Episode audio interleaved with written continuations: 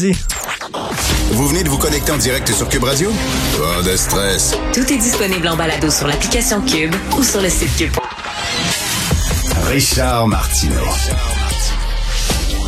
Plongé dans l'actualité avec des observateurs qui pensent à contre-courant.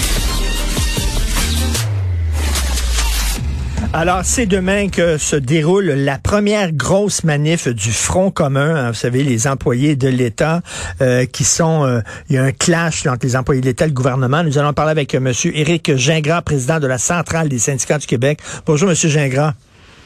Bonjour, M. Martineau. Alors, vous attendez plusieurs milliers de personnes demain dans le centre-ville de Montréal, autour de McGill. Euh, vous, ce que vous voulez, votre but, c'est que ce soit pas seulement des, des fonctionnaires qui soient dans la rue pour défendre, bien sûr, leurs conditions de travail, qui veulent être mieux payés. Vous voulez que aussi le citoyen, qui peut-être ne travaille pas pour l'État, travaille dans le secteur privé, sorte aussi dans la rue pour défendre les services publics. C'est ça que vous visez demain.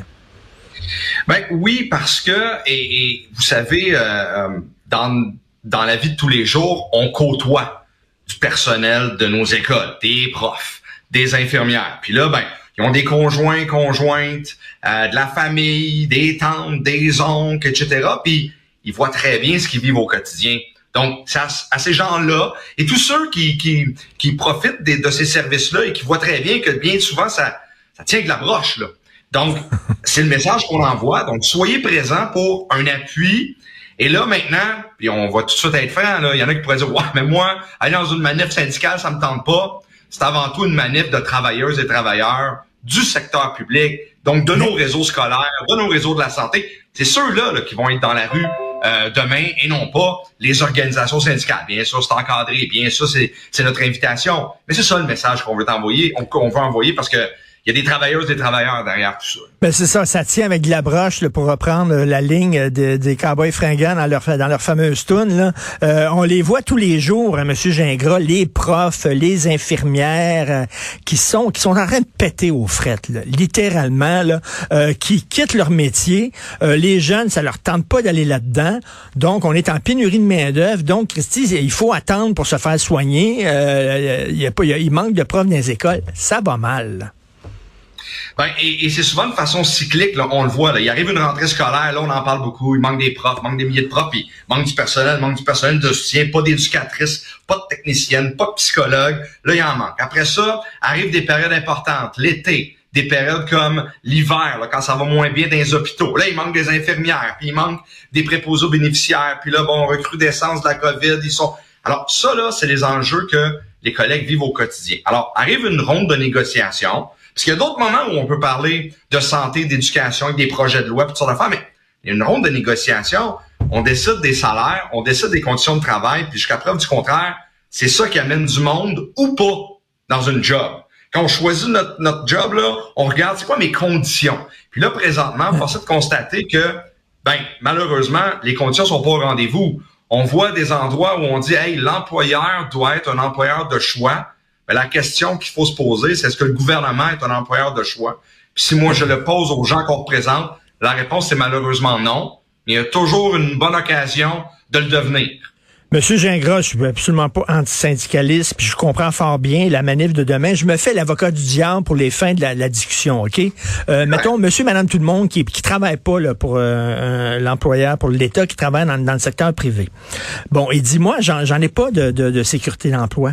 J'en ai pas. Le fonctionnaire en a. Actuellement, en 2023, ça vaut de l'or. Pouvoir dormir, là, puis dire demain, j'ai ma job, même si les conditions sont merdiques, mais demain, j'ai ma job, ça vaut de l'or. Moi, j'en ai pas de sécurité d'emploi.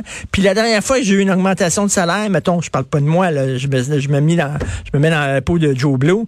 Euh, ça fait longtemps, Christy, j'ai pas eu d'augmentation de salaire. Puis j'aimerais ça, moi, que les fonctionnaires sortent dans la rue pour m'aider, moi, à avoir une augmentation de salaire. Qu'est-ce que vous pensez? Parce que là, actuel- actuellement, la population vous soutient. La population, les sondages le démontrent, sont avec vous. Mais vous craignez pas qu'un jour, à un moment donné, ils se disent, ben, c'est parce que quand même, c'est pas drôle, c'est sûr, mais par rapport au secteur privé, ils sont quand même assez privilégiés. Qu'est-ce que vous en pensez de Joe Blow quand il dit ça?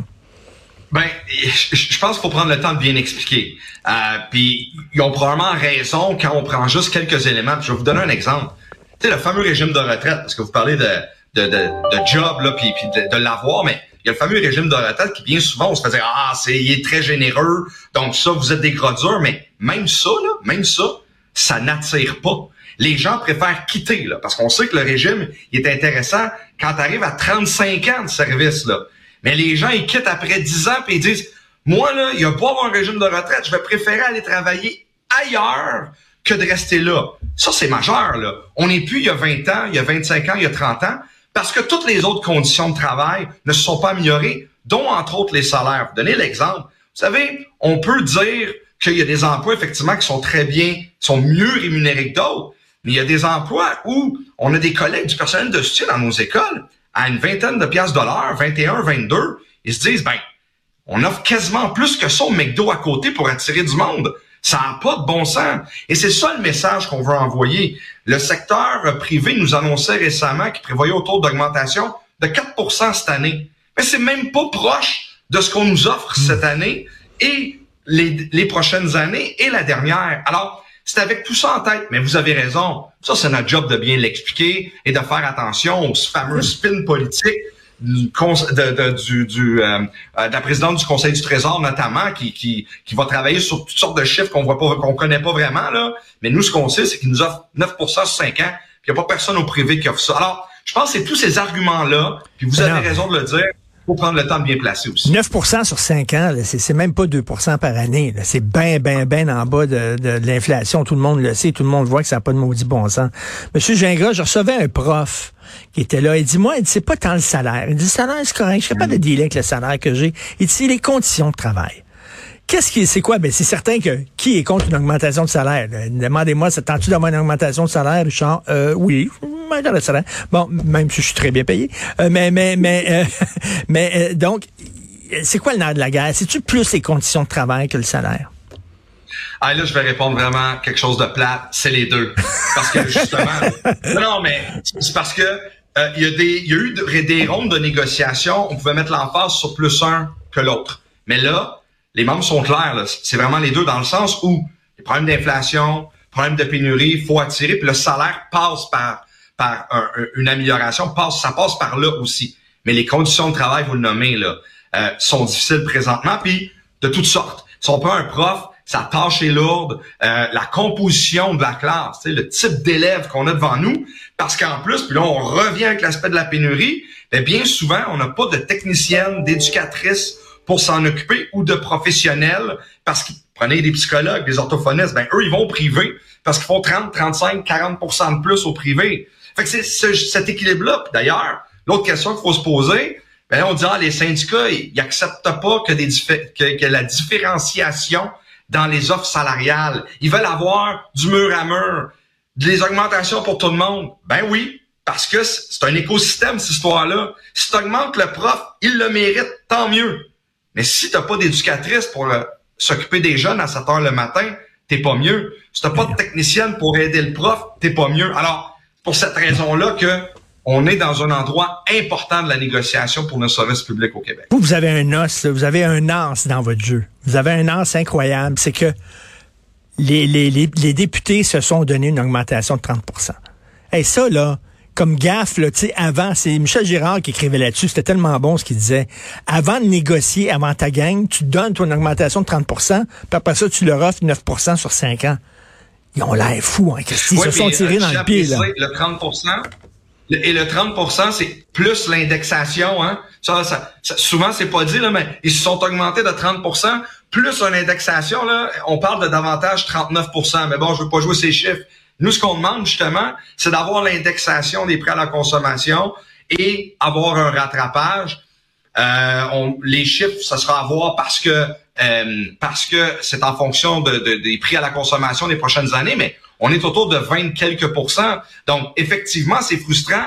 Et ça, là, malheureusement, puis on sait que c'est pas du même niveau. Hein? Ils sont euh, ils sont un certain nombre de, de députés versus 600 000 personnes de la fonction publique mais ça parle, ça parle à notre hmm. monde qui le mérite tout autant. vous savez, la phrase du premier ministre qui a dit que les députés avaient le droit de, d'avoir un salaire pour leur famille puis pour leurs enfants, ça a été dit comme ça.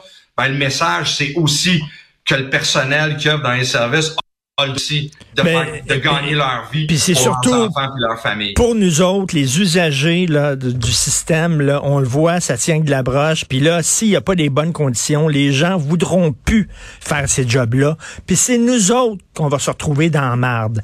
Monsieur Gingras, on va voir si les gens vont répondre à votre invitation demain. Moi, je vous invite lundi. J'aimerais ça qu'on se reparle lundi puis qu'on qu'on revienne sur la manif de demain. Puis j'ai d'autres questions à vous poser. C'est quand même une manif importante.